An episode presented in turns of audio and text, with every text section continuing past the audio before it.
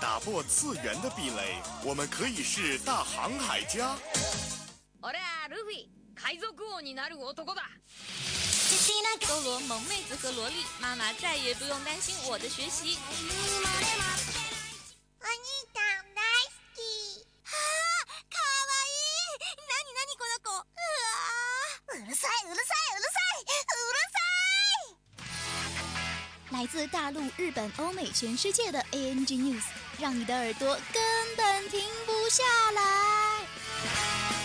まだまだだね。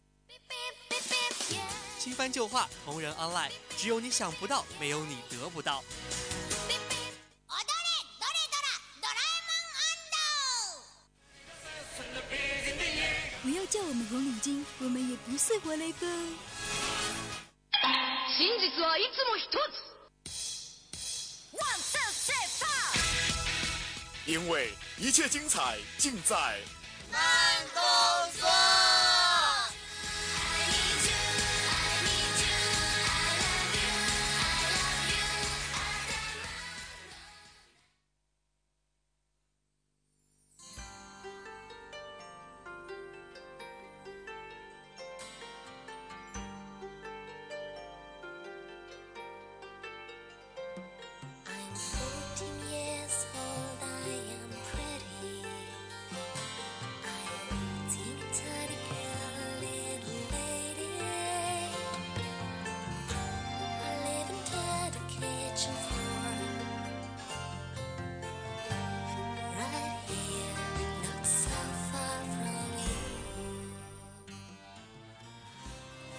欢迎大家继续锁定 FM 九五二浙江师范大学校园之声，这一节又到了我们慢动作的时间，我是夏静。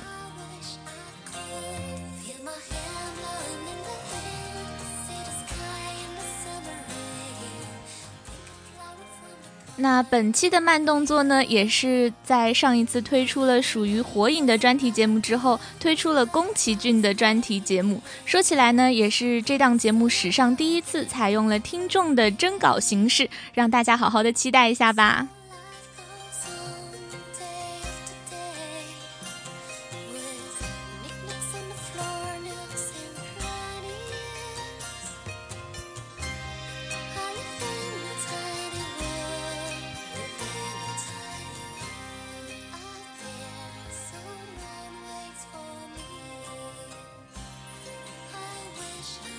到前段时间非常受人瞩目的一个新闻事件，就有讲到奥斯卡的荣誉奖颁奖典礼呢，是于洛杉矶时间的十一月八号晚上举行了。而日本的著名动画大师宫崎骏呢，被授予了这项荣誉。这也是继已故导演黑泽明在一九九零年获得该荣誉之后的二十四年，第二位日本人获得这项荣誉了。美国电影艺术与科学学院呢，将奥斯卡小金人颁给了宫崎骏，来表彰他常年为动画电影行业所做出的卓越贡献。而宫崎骏本人呢，对这一次的奥斯卡终身成就奖也是非常重视，并且是亲自出席了这个授奖仪式。宫崎骏就在他的获奖感言当中表示说，能够见证铅笔纸张绘制电影的最后时代，自己很幸福。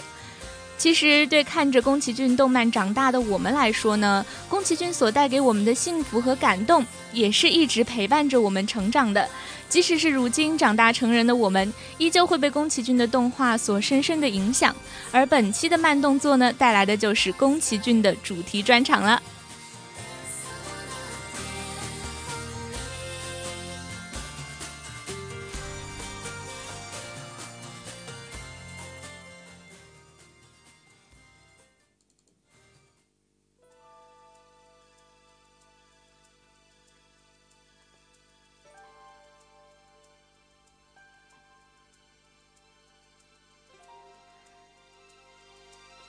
那既然是不一样的主题专场，这一期的慢动作的三个板块也是有所不同啦。首先，还是先来进入我们的第一个板块，听见你的声音，一起来听听看那些听众心里的宫崎骏吧。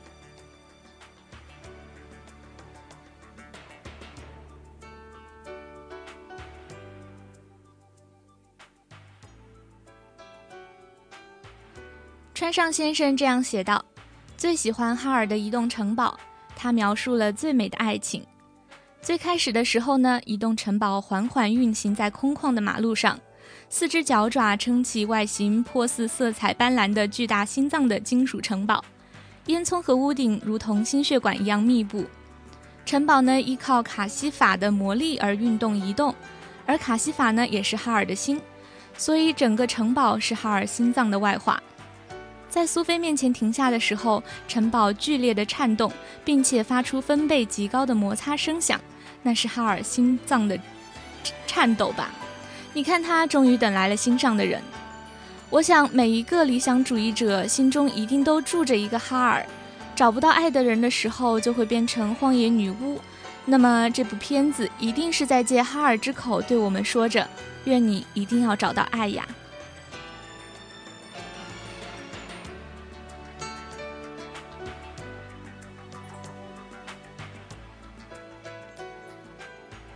蒋佳玉这样写道：“从初中开始，差不多看了宫崎骏全部的动画，每部手绘的画风呢都是老人的诚意，不能再赞。只不过每年重温都会有不同的感悟。譬如说《天空之城》，初中觉得冒险勇敢，邪不胜正；高中觉得执着坚定的可贵；现在觉得有一份纯真追求的难得。在不同的时间，也能带给给人不同的感悟。”也许这就是他动画永恒的魅力吧。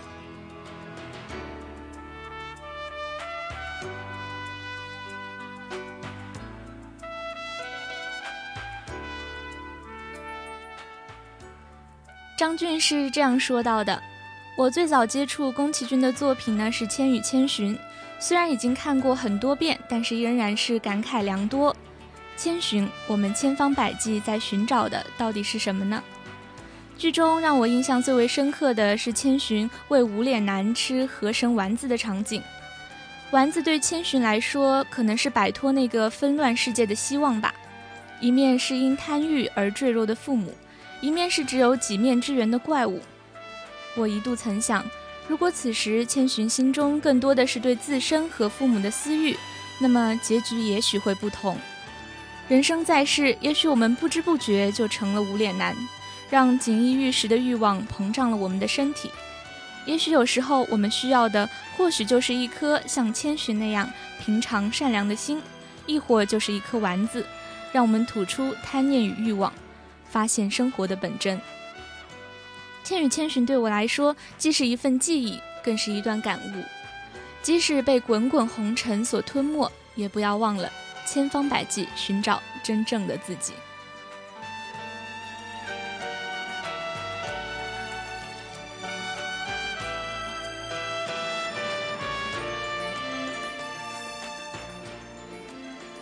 梦兰这样写道：“我想，宫崎骏先生笔下最为可爱的就是那只毛茸茸的、像一团毛线球的龙猫吧。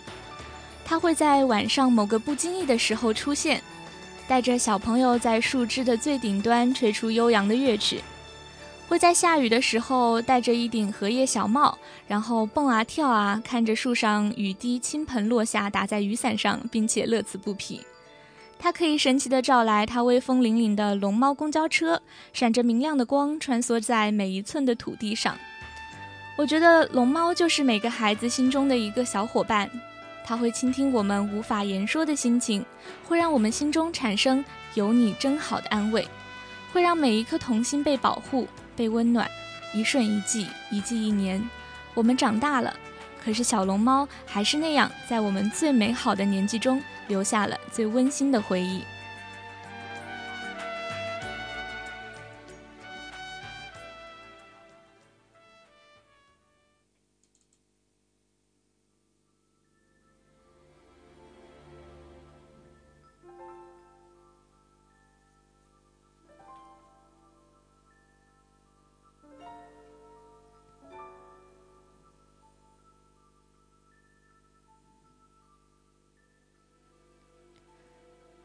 豆豆同学呢是这样写到的：就像龙猫因为好玩跳起来，震落的雨水哗啦啦的，树叶的愉快的笑声；就像是千寻进入钱婆婆屋里时带路的那一盏跳动的灯发出的哒哒哒的走路声；就像是波妞变成人之后说到波妞喜欢宗介的告白；就像是萤火虫围绕的水果糖罐发出的糖果碰撞的声音。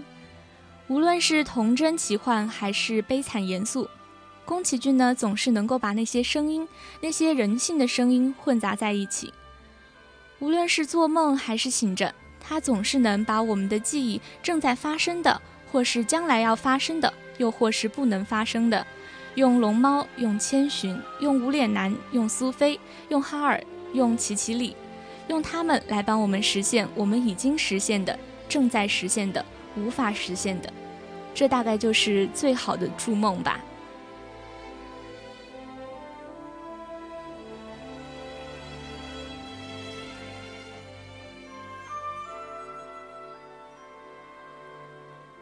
梦华是这样写到的。知道宫崎骏好像是在小学，因为有些片子时隔太久，总觉得好像在做梦。好在他的作品本来就是童话。我想每个人看宫崎骏的动画时，大概都会觉得好像做了一场漫长的远行。我们遇见龙猫，遇见默默的无脸怪，走进哈尔的城堡，乘着风飞向宫崎骏细细编制的巨大梦境里。我们开始长大。开始变得无可畏惧，开始接触到更多的动漫作品，但是我们心底最为柔软的那一部分，还是能被宫崎骏的作品所触动。今年六月，我特意去了心心念念的九份。其实来台湾很大的原因就是想去九份，因为听说那里就是《千与千寻》的取景地，神隐与那个少女，汤婆婆的澡堂，原来一切都是可以触摸到的。走在九份，我好像也像千寻一样，因为无知跑进了神秘的世界，最终爱上了一条河流。有一个恍惚的瞬间，我甚至在想，我会不会遇到琥珀川呢？应该感谢宫崎骏给我们创造了这样甜美的幻觉。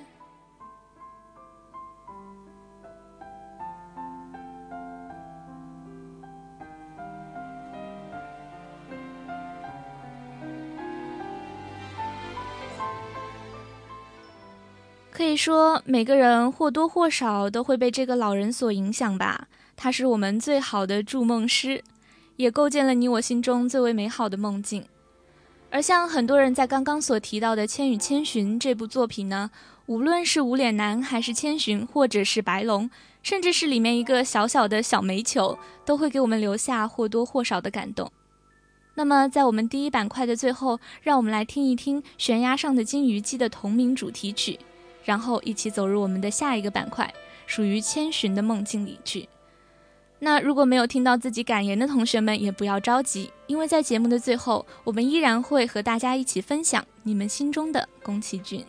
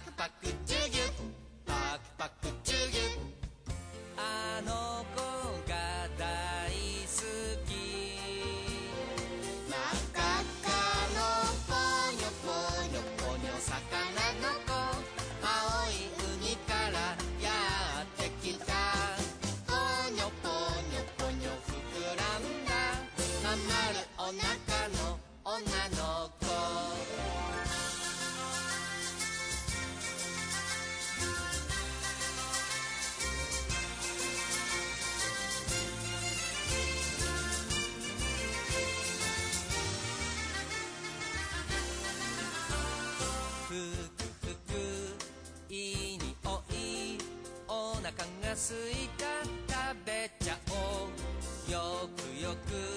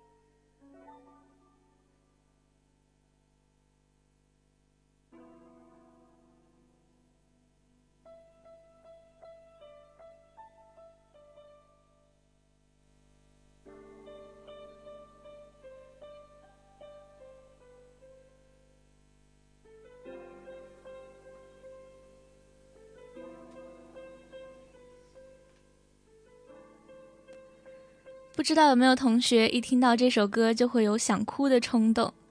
其实这首歌呢，也是来自于我们第二板块要和大家讲到的《千与千寻》当中的插曲。今天的动漫主打《千与千寻》，找到名字，找到回家的路。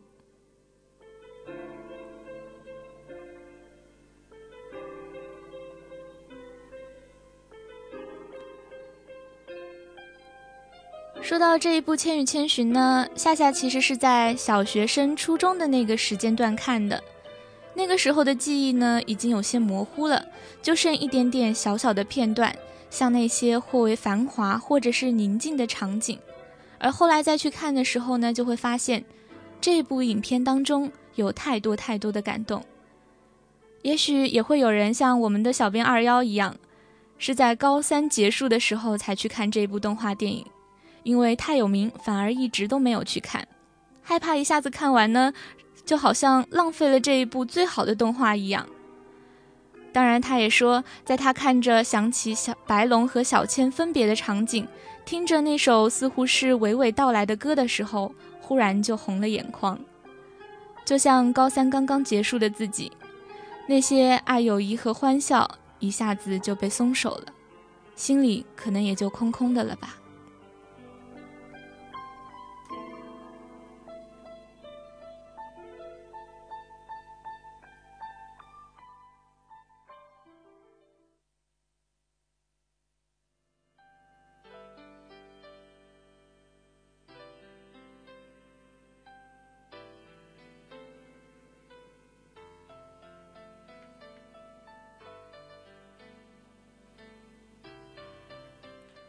二零零三年奥斯卡最佳长篇动画，历史上第一部，至今也是唯一一部以电影身份获得欧洲三大电影节柏林金熊的动画作品。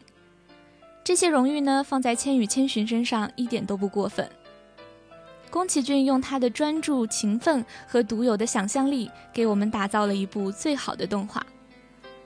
以宫崎骏朋友女儿为原型的女主角荻野千寻呢，是一个普通的不能再普通的邻家小女孩，而这个小女孩却用不平凡的成长经历，告诉了我们平凡的成长道理。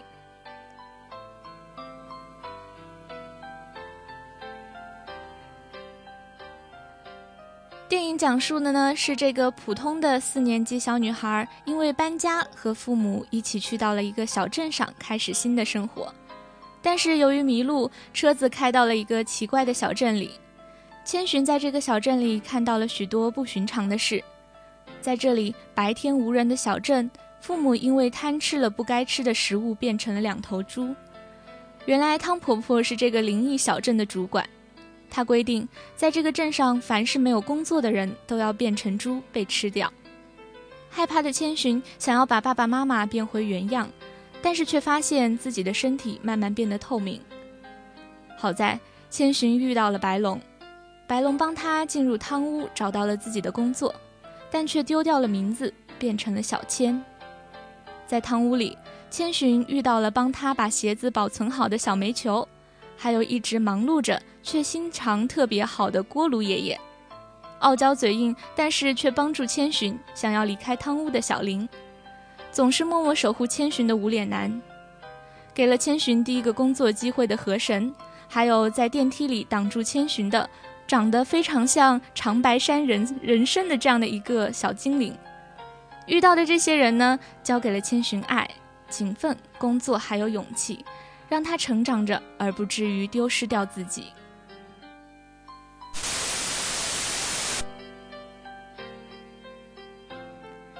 这个普通但是却善良的小女孩，用她的成长获得了每一个人的尊重，就像白龙最后给千寻的提醒一样：“你去吧，记得别回头。”成长原就是一辆没有回程的火车，但是我们总会在哪里相逢的。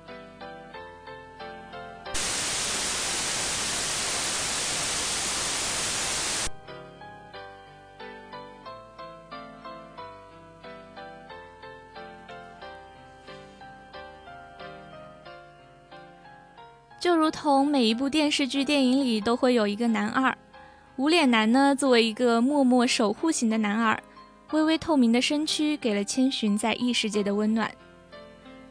在桥上第一次看到千寻的时候，千寻正在白龙的帮助下进入汤屋。世间是多么的喧嚣，但偏偏唯独看见了他的不同。第二次看见千寻呢，是在一个下雨天，汤屋的灯都亮了。雨水打在灯光上晕开来，然后就看见他在雨里站着。千寻说：“你站在那里不怕淋湿吗？”一个内向的孤独患者总是会被人忽略的，但是千寻没有。他跟无脸男说：“那门我就不关了。”于是他近似透明的心被女孩的话柔软成了一片。第三次遇见呢，是在汤屋的大浴池旁边。进入汤屋的无脸男好像变得有些不同，但喜欢这一份感情却还是一样的。因为找不到千寻，这个大财主大发雷霆，把汤屋闹得是一塌糊涂，连汤婆婆似乎都哄不了他。可是千寻一进去，无脸男就乖乖的把自己摔得乌七八糟的食物里找出了一盘还算完整的，怯怯的递过来说：“你吃，这个很好吃。”他塞给千寻的小药盘儿，就像是隔壁班暗恋的小男生偷偷放在课桌里的糖果罐子。虽然不是需要，却是心意吧。他就像是一个影子，总是站在背对阳光的地方。孤独绝望的时候，人们一低头就能看见阴影，看见他。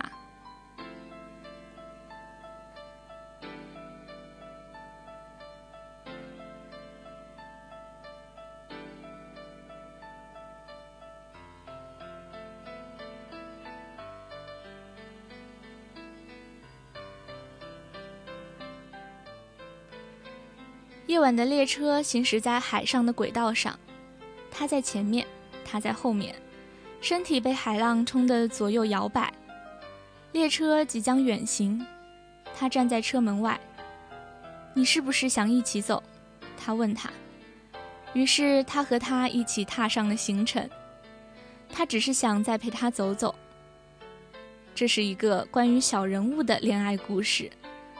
可惜，就算是圣诞老人，也没有办法把女主角带到他的身边。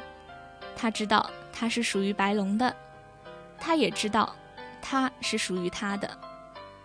而用一句歌词来形容，感觉非常贴切：他走过，唯独他走过，让你停下了脚步。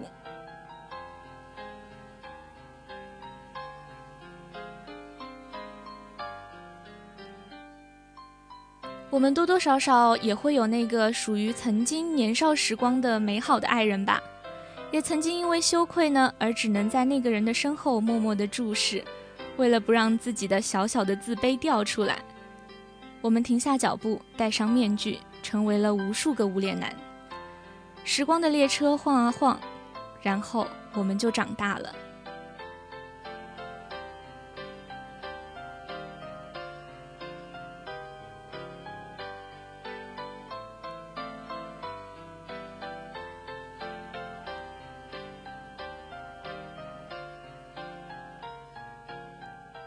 作为本部作品的男主角白龙，这个从一开始看到觉得美得像个女孩子一样的男孩子，其实夏夏看了《千与千寻》好几年后，都以为白龙是个女生呢。和无脸男的沉默不一样，他总是温柔地告诉千寻怎样去成长。黑黑的江水旁，蹲下来告诉千寻不要哭，要勇敢，才不至于消失在鬼怪充斥的世界。那个时候，千寻还是懦弱胆小的普通女生。搬家之后，朋友送的一束带有“赠荻野千寻”的小卡片的鲜花，也想着怎样去保存，害怕穿过有风的长长的黑色的隧道。温柔的男孩帮他保存了赠荻野千寻的姓名卡，在小小的花圃旁，千寻吃着男孩给的特制的饭团。边吃边落下大滴大滴的眼泪。如此长的一段时间以来，他一直没有哭。无论是一个人爬下倾斜的楼梯去恳求古怪的爷爷时，还是受到汤婆婆的恐吓怕得全身发抖时，都没有哭。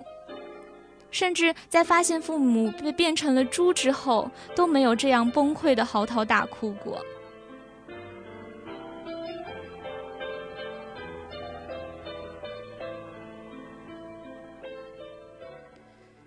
有的时候可能就是这样吧，在受到欺负和冷落时，只是愣住，不懂哭泣，甚至表现出了麻木和倔强，想要在外界冷冰冰的对待中，依旧抬起自己仅有的高傲。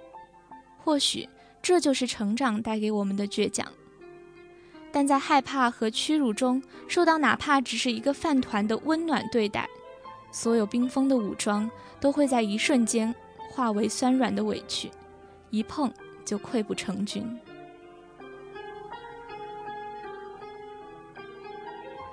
原本的感官被伤害冻住，那一点点的温暖却让所有的疼痛都更敏感地触动内心。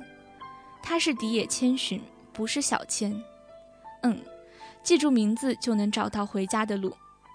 被汤婆婆抢走的名字，被汤婆婆变成猪的爸爸妈妈，白龙被钱婆婆的纸鸟打伤。这些都不会再怕了。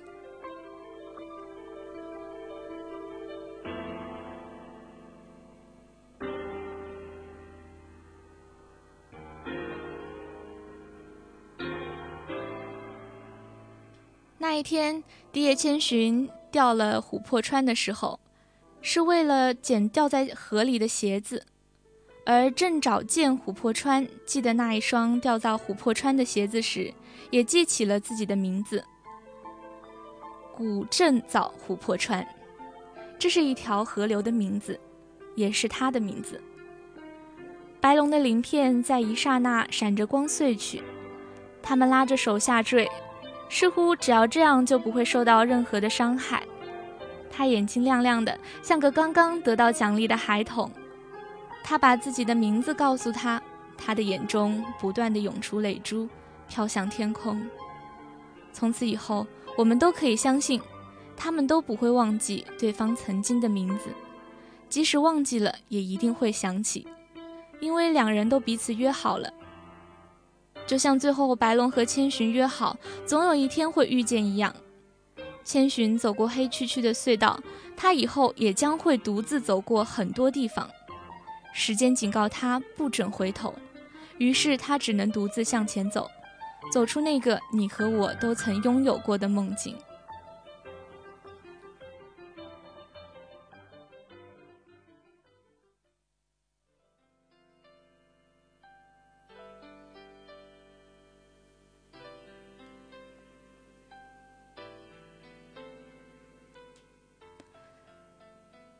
可是千寻不会再害怕了，更不会再感到孤独了。就像锅炉爷爷所说的。这就是爱，心里有了爱，就不会再感到孤单了吧？那么本期主打的最后，就让我们一起来听一下本作的主题曲《与你同在》。也感谢宫崎骏那个夏天给我们带来的感动。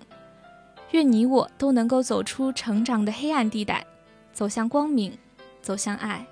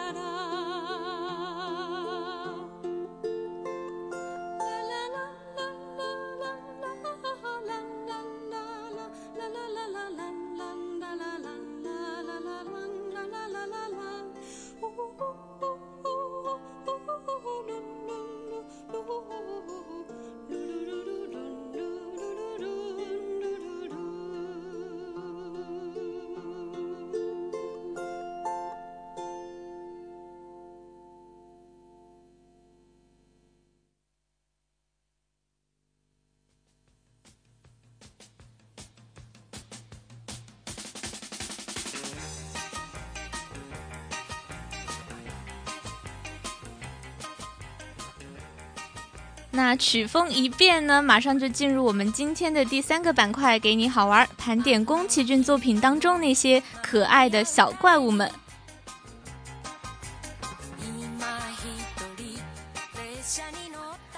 宫崎骏的动漫作品当中呢，可以说是充满了各种新奇的想象。乘着这份想象力呢，我们领略了一次又一次美轮美奂的风景，也是走过了一程又一程奇幻的旅程，还有各种各样出其意料的惊喜。那些唯美的风景、建筑，那些略带忧伤但又非常治愈的乡间小路，当然啦，还有那些奇奇怪怪但是却又非常萌萌哒的可爱的小怪物们。那么，出现在宫崎骏动漫当中的小怪物有哪些呢？下面就让我们一起来看一看吧。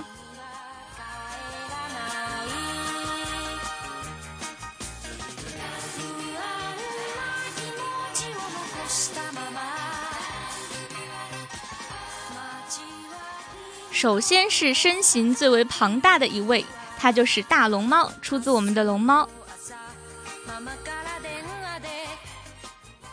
森林里藏匿着一种神奇的生物，它的名字叫做多多洛。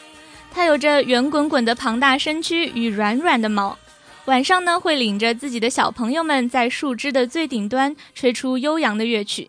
下雨的时候呢，会戴着一顶荷叶小帽。要回家的时候，就会召来它威风凛凛的龙猫公交车。多多洛的年龄呢，非常的惊人，为一千三百零二岁，是三只龙猫当中最为大的一只，拥有胖乎乎的身材和召唤龙猫公共汽车的能力，也是森林的守护者。你只能巧遇它，却没有办法找寻它。他会慷慨地帮助小朋友，只要他乐意。他淘气又无邪。如果你第一次见到他，千万不要被他惊天动地的吼叫声给吓到了，因为他只是在同你玩儿。你要像孩子一样奋力的、尽情的，以你最大的叫声来回敬他的吼叫，这样你才会成为他的小伙伴哦。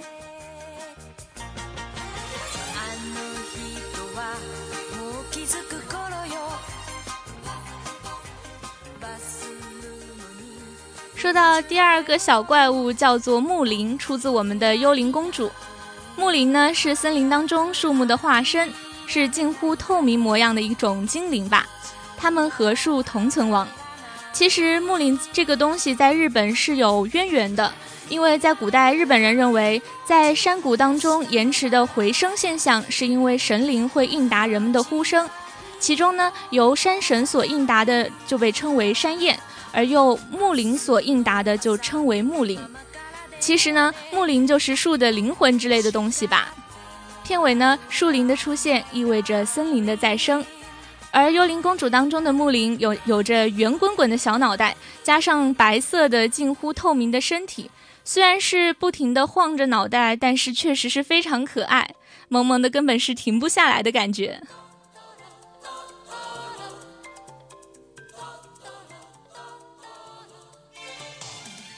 其实夏静在看《幽灵公主》的时候，第一次看到木灵，有点被吓一跳，因为感觉他们长得特别像那种藕的横切面，而且他们就一直在晃脑袋，就感觉有点像鬼片当中的那种白色的幻影。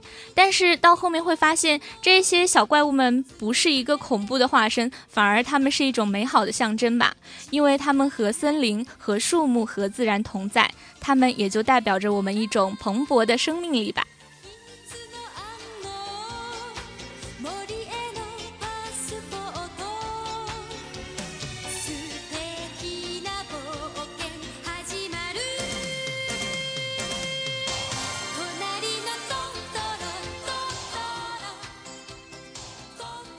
接下来介绍的这个小怪物呢，是稻草人，出自我们的哈尔的移动城堡。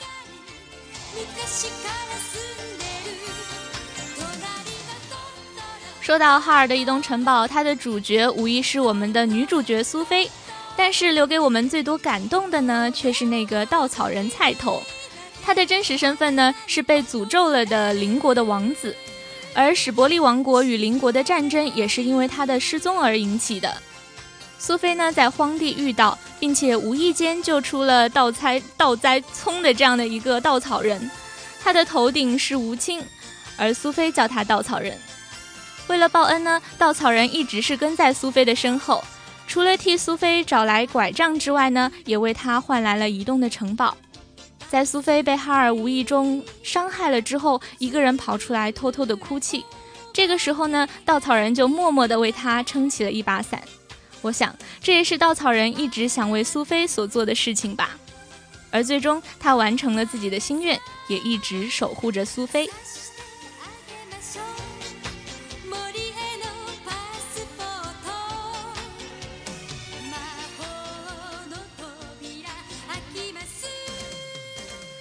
好像在宫崎骏的动画电影当中，这些稀奇古怪的小动物或者是小怪物们，他们都有着一颗可以说近似于透明的一种童心吧。不管是我们刚刚提到的无脸男，还是稻草人，虽然他们的长相都怪怪的，但是他们的心地好像却又非常的善良和简单。他们总能够在最为关键的时刻出现，来保护我们的主角，让他们能够顺利的成长。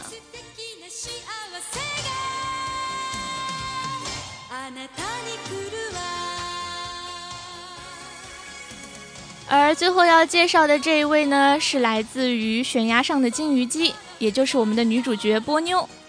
波妞呢是金鱼姬当中的小女主角，本名叫做布伦希尔德。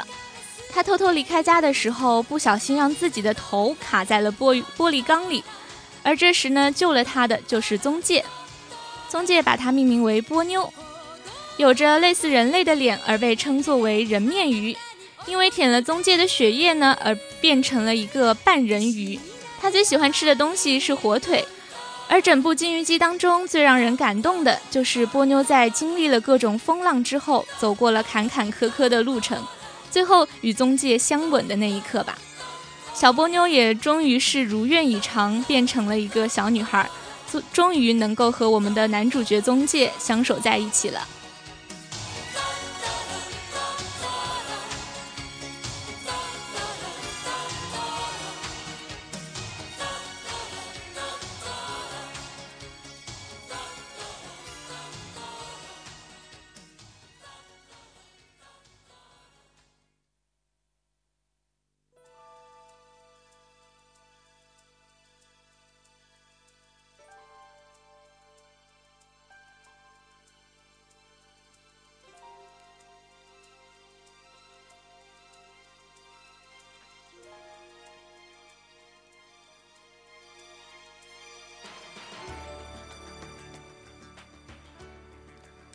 对于宫崎骏呢，其实这些内容远远是不够我们来述说的，而那些五颜六色的梦境，似乎呢是永远不会随着成长被时间抹去。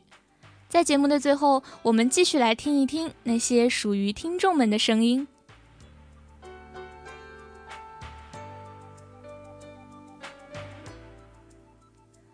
何妹这样说道：“千寻就像每个我们一样纤细，一样普通。”在成长的路上，我们一样都逃不过天黑的速度，以瘦弱的身形承受了突如其来的长大。我们一样一遍遍地想着这是梦，快醒来，在黑暗当中瑟瑟发抖。但这些生命当中必须由一个人经历的爱与挫折，也是我们必须要经历的一个过程。我们总是要面对各种各样的人，为自己的生存而努力。总有一天，我们也会为某个人义无反顾地踏上单程的列车，然后听了他的话，离别时怀着平静的心，不回头地往前走。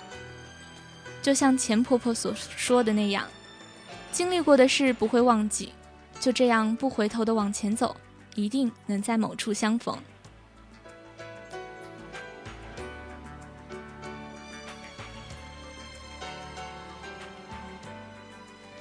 西境这样写道：“总总会有一个人，在你最孤单、彷徨而猝不及防的时候出现，以掌心相抵的温度拯救你于无边的黑暗之中。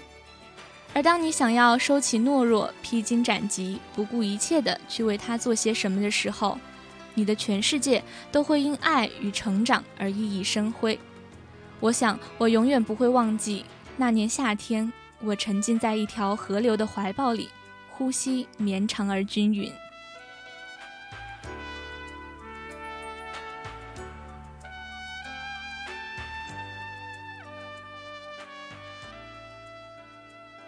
白白这样说道：“我想每个女孩都做过这样的梦吧，在突如其来的危险中，有一个优雅勇敢的王子翩翩而来，他有着深邃的眼眸。”一举一动都令人沉醉，他轻松地解决你的困境，带着你逃离这些纷扰，甚至是脱挣脱地心引力，在空中踩着节拍翩然起舞。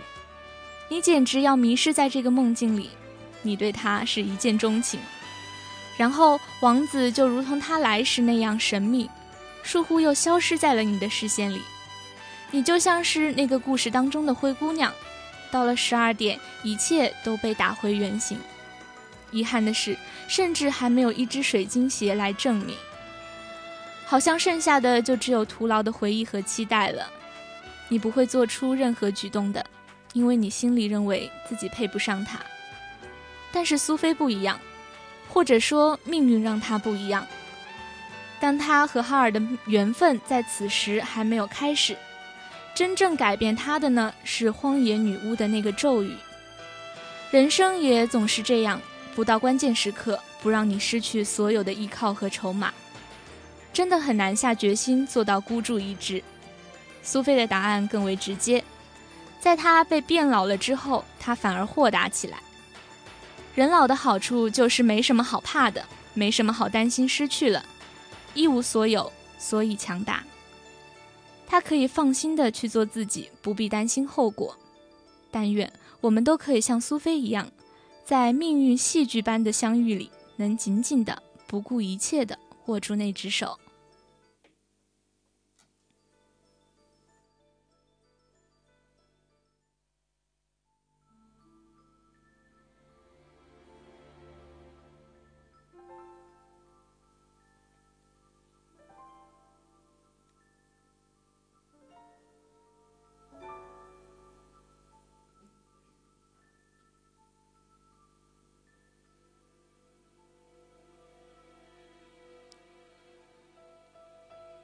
小 K 这样写道：“该用什么语言来描述你？三次元的筑梦者，还是会讲故事的圣诞老人？每次听着你讲那缓缓的童话故事，就像看见蝴蝶纷飞而不止息，或者一头扎进了梦的棉被。请一定要幸福，功劳。”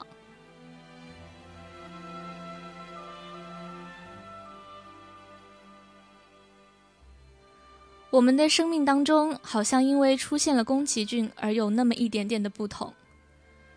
那在这里呢，夏静也是和很多同学一样，希望我们的宫崎骏这位已经算是步入老年的童话的筑梦者，能够一直幸福下去，也希望他在最后也能够带着我们所有人的祝福，走完他生命完美而辉煌的一生。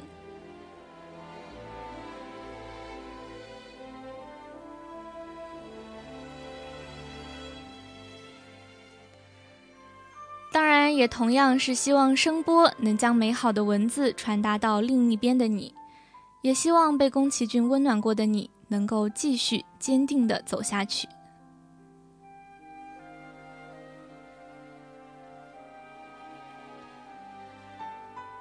时间也是过得非常的快，已经到了北京时间的二十一点三十分了。这一期的慢动作宫崎骏专场就要和大家说再见了，我是夏静。越惊艳，大家都有做一个好梦吧。